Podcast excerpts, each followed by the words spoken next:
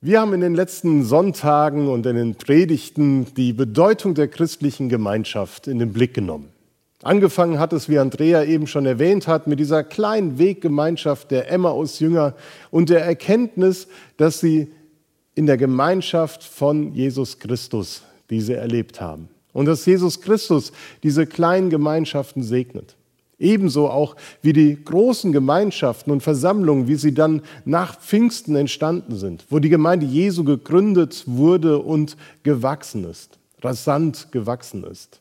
Daran haben wir uns Pfingsten erinnert und den Auftrag der Gemeinde Jesu in diese Welt betrachtet. Wir haben Gemeinde als Team Gottes wahrgenommen und betont, dass wir gemeinsam unterwegs sind in dieser Welt. Bei all dem wurde auch deutlich, dass wir als Christen aufeinander angewiesen sind. Und ich glaube, es stimmt, dass wir alle, ob Christen oder nicht, auf stabile Netzwerke angewiesen sind, auf Beziehungen und Verbindungen zu anderen Menschen. Und dieses christliche Netzwerk kann eben aus einer Zweierschaft bestehen, aus einer Gebetsgemeinschaft, der Einbindung in einen Hauskreis oder einer Dienstgruppe oder die Mitgliedschaft in einer Gemeinde. Und es sind wertvolle Gemeinschaften, die wir nicht missen sollten, weil sie von der einen ausgehen, die Jesus Christus im Abendmahl gestiftet hat, von der Gemeinschaft des Kelches und des Brotes. Sie wirkt sich auf viele Ebenen aus. Ich persönlich bin gerne Teil eines Netzwerkes. Ich schätze es seit vielen Jahren, verbunden zu sein mit Kolleginnen und Kollegen in verschiedenen Gemeinden, aber auch innerhalb unserer Bundesgemeinschaft in dem einen oder anderen Fachkreis mitzuwirken. Denn ich finde Netzwerke bereichernd. Auch die ökumenische Verbundenheit, die wir hier vor Ort leben, ist bereichernd und inspirierend. Netzwerke sind wichtig. Und so nehmen wir heute einen weiteren wichtigen Aspekt der Berufung der Gemeinde Jesu in den Blick und weiten unseren ortsgemeindlichen Horizont. Die These, die ich aufstellen möchte, lautet, wie jeder Christ soll auch die Gemeinde Jesu nicht allein für sich existieren, sondern eingebunden sein in ein Netzwerk. So wie jeder einzelne Mensch angewiesen ist auf Beziehungen zu anderen Mitmenschen, ist es für eine Gemeinde eigentlich ebenso unerlässlich, sich mit anderen zu verbinden. Wenn sie das nicht tut und sich aus allen ökumenischen oder kircheninternen Verbindungen zurückzieht, dann handelt sie weder biblisch noch handelt sie gemeindefördernd. Die Entstehung dieses gemeindlichen Netzwerkens, sie liegt in den Anfängen der Gemeinde Jesu schon begründet. So richtig begonnen hat das Netzwerken mit der Missionsarbeit des Apostels Paulus. Er war nach seiner Bekehrung beseelt von dem Gedanken, dass das Evangelium allen Menschen in der ganzen Welt verkündigt werden sollte.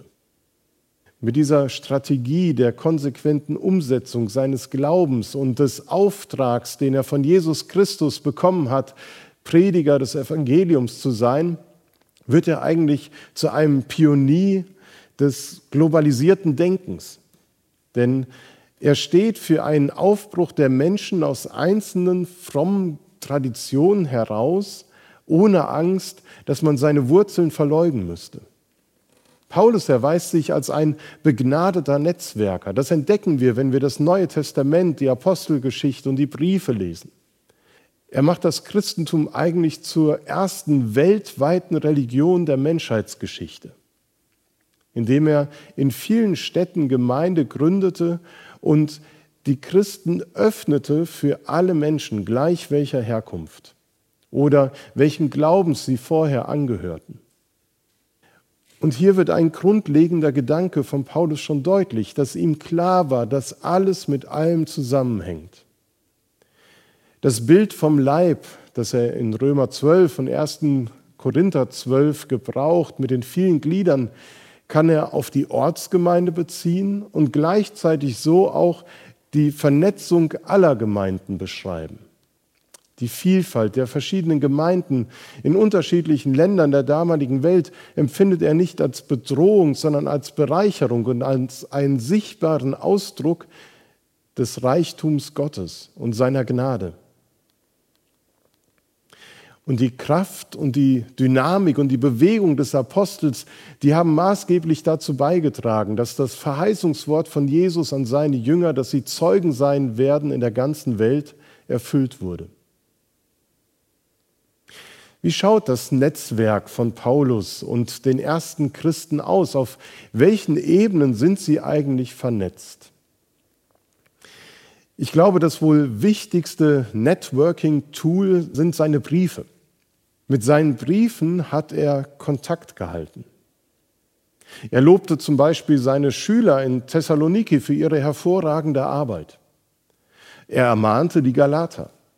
Er schlichtete oder versuchte die Streitigkeiten in Korinth zu schlichten und musste da sogar mehr als einen Brief schreiben.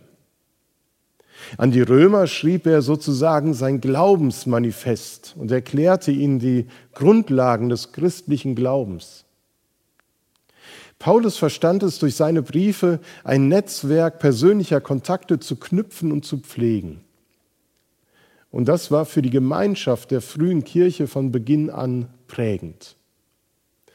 Schon in der Apostelgeschichte wird die Gemeinde als ein Netzwerk beschrieben, in dem man miteinander gebetet hat, Gottes Wort ausgelegt hat, Tischgemeinschaft gepflegt hat und das geteilt hat, was Menschen zur Bestreitung ihres Lebensunterhalts benötigten.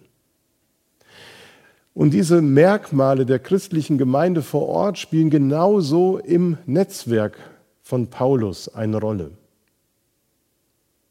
Und so ist sicherlich als zweite wichtige Aufgabe dieses Netzwerkes von Paulus der Austausch von Gebetsanliegen zu nennen. Und die Ermutigung der Gemeinden und Christen für das Gebet. So wie Gunnar Gahms von Open Doors uns heute ermutigt, für die verfolgten Geschwister in aller Welt zu beten und für sie einzutreten für Gott, so hat Paulus die Gemeinden aufgefordert, für ihn, für seine Mission, für die Mitarbeiter, die mit ihm unterwegs sind, zu beten. Und so schreibt er an die Kolosser und ähnlich auch an die Epheser, seid beharrlich im Gebet und wacht in ihm mit Danksagung. Betet zugleich auch für uns, auf dass Gott uns eine Tür für das Wort auftue und wir vom Geheimnis Christi reden können, um dessen Willen ich auch in Fesseln bin, auf dass ich es so offenbar mache, wie ich es soll. Und die Apostelgeschichte berichtet, dass diese Gebete erhört werden, dass Paulus und seinen Mitarbeitern Türen aufgetan wurden, dass sie das Evangelium verkündigen konnten oder dass ihnen durch den Heiligen Geist auch verwehrt wurde, eine bestimmte Reise anzutreten. Für Paulus war es in Gefangenschaft von unschätzbarem Wert zu wissen, dass Geschwister für ihn beteten. Die Dankbarkeit dafür und die Bitte darin nicht nachzulassen, formuliert er in seinem Brief an die Philipper sehr eindrücklich. Und es wird deutlich, wie viel Kraft ihm das Gebet und die Fürbitte der Geschwister gegeben haben. Umso mehr sollten wir der Bitte der verfolgten und inhaftierten Geschwister von heute Folge leisten und für sie eintreten. Im Gebet oder in der Unterstützung von Netzwerken wie Open Doors. Ein weiterer Bereich, für den das Netzwerk der Gemeinden eine wichtige Rolle spielt, ist der Austausch von Mitarbeiterinnen und Mitarbeitern. Am Ende der Briefe sendet Paulus meist Grüße und Segenswünsche manchmal auch noch eine kräftige Ermahnung hinterher. Und es werden dabei immer viele Namen von Mitarbeiterinnen und Mitarbeitern erwähnt, die mit ihm Gemeinde gegründet haben oder die seine Arbeit fortgesetzt haben, weil er schon weitergereist war. Es werden Personen erwähnt, die vor Ort ihren Dienst versehen oder die wie Paulus im Auftrag des Evangeliums unterwegs sind und die verschiedenen Gemeinden besuchen. Vor zwei Wochen haben wir im Gottesdienst darüber nachgedacht, welche Gaben und Fähigkeiten der Heilige Geist uns schenkt und festgehalten, dass jeder Christ eine solche hat. Und auch diesen Gedanken kann man wie den Gedanken vom Leib auch auf die Vielfalt der Gemeinden oder die Vielzahl der Gemeinden und ihr Netzwerk übertragen. Auch wenn jede Gemeinde reich gesegnet ist mit vielerlei Befähigungen und Gaben, so kann es doch sein, dass sie in irgendeinem Bereich Mangel erleidet und Hilfe benötigt. Auch da gilt wieder dieses Teamprinzip. Die Schwächen des einen werden durch die Stärken des anderen ausgeglichen. Auch für Gemeinden gilt das. So ließ zum Beispiel Paulus seinen treuen Mitarbeiter Titus auf Kreta zurück, damit er ausrichte, was noch fehlt. Und überall in den Städten älteste Einsätze, wie er, Paulus, es befohlen hat. Im Titusbrief 1 können wir das nachlesen. Und das ist auch ein Grund, warum es gut ist, dass wir als Gemeinde Herford eingebunden sind in unsere Netzwerke, die Andrea eben schon benannt hat. Die Gemeinschaft im Landesverband, in der Bundesgemeinschaft und dass wir uns daran beteiligen, dass andere Gemeinden und auch wir Hilfe erfahren in den Bereichen, wo wir vielleicht Mangel haben. Ein herausragendes Projekt möchte ich am Ende noch erwähnen. Es darf nicht unerwähnt bleiben, weil es ebenfalls die Verbundenheit der Gemeinden untereinander auf besondere Art und Weise deutlich macht. Und das ist die Kollektensammlung für die Gemeinde zu Jerusalem. Paulus wirbt in den Gemeinden, in denen er tätig ist, für diese finanzielle Unterstützung der Geschwister in Jerusalem. Sie erleiden Not und brauchen Hilfe von außen. In 1. Korinther 16 schreibt er, an jedem ersten Tag der Woche lege ein jeder von euch bei sich etwas zurück und sammle an, so viel ihm möglich ist, damit die Sammlung nicht erst dann geschieht, wenn ich komme. Ein interessantes Prinzip, das wir vielleicht auch jetzt im Moment, heute anwenden sollen oder das du vielleicht auch schon seit Monaten anwendest. Wir können die Kollekte nicht gemeinsam hier im Gottesdienst vor Ort einsammeln. Vielleicht überweist du wöchentlich eine Kollekte an die Gemeinde oder du sammelst zu Hause jeden Sonntag, wenn du diesen Videogottesdienst guckst, die Kollekte ein.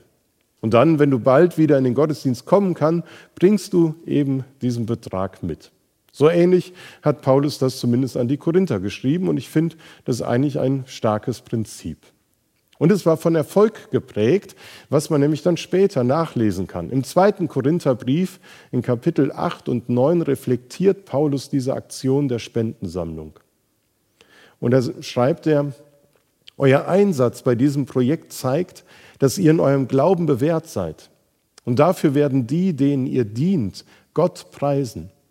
Sie werden ihn dafür preisen, dass ihr euer Bekenntnis zum Evangelium von Jesus Christus ernst nehmt und anderen auf eine so großzügige und uneigennützige Weise die Verbundenheit mit ihnen zum Ausdruck bringt. Und wenn sie für euch beten, werden sie das voll Sehnsucht nach euch tun, weil Gott seine Gnade in so reichem Maß über euch ausgeschüttet hat. Dank sei Gott für das unbeschreiblich große Geschenk, das er uns gemacht hat. Da knüpfen wir an, an das, was wir eben in dem Video aus Kenia gesehen haben mit welcher Dankbarkeit und Freude diese Frau davon berichtet hat, dass sie Hilfe erfahren hat durch das Netzwerk von Open Doors. Von Christen, denen sie wahrscheinlich niemals persönlich begegnen wird, aber für die sie betet und dankbar ist. Und so wird das Lob Gottes und sein Reichtum in dieser Welt gemehrt. Und Andrea hat erwähnt, dass wir das Leben als Gemeinde, dass es uns wichtig ist, dass wir das Geld, was wir zur Verfügung haben, nicht nur für den Bau des Reiches Gottes hier in Herford einsetzen, sondern weltweit, deutschlandweit. Und dazu gehört eben die finanzielle Unterstützung unserer Missionare in Afrika, in der Türkei, auf den Philippinen und manche Projekte, die wir auch in unseren Rundbriefen immer wieder beschreiben oder worüber wir berichten. Und übrigens auch unsere jährlichen Landesverbands- und Bundesbeiträge gehören dazu, die wir pro Mitglied bezahlen, damit das Netzwerk des Bundes aufrechterhalten werden kann und Gemeinden geholfen wird. Es waren ein paar biblische Beispiele für die Netzwerkarbeit des Paulus und der ersten Gemeinde. Und wie damals sehen wir heute auch noch den Sinn und Zweck der Briefe. Sie wurden damals nicht einfach nur in einer Gemeinde vorgelesen und dann archiviert, sondern sie wurden an andere Gemeinden weitergeleitet. Am Ende des Kolosserbriefes schreibt Paulus, wenn der Brief bei euch gelesen ist, so sorgt dafür, dass er auch in der Gemeinde von Laodicea gelesen wird und dass ihr auch ihren Brief zu lesen bekommt. Und heute lesen wir auch seine Briefe. Und sie gehören zum Wort Gottes, das für uns Grundlage unserer Lehre, unseres Lebens, unseres Handelns und Glaubens ist. Und wir tun gut daran, eben auch uns heute zu fragen, wie in der Vergangenheit oder in den letzten Wochen, was könnte unser Beitrag dazu sein, dass dieses weltweite Netzwerk von Gemeinden fortbesteht, dass es gestärkt wird?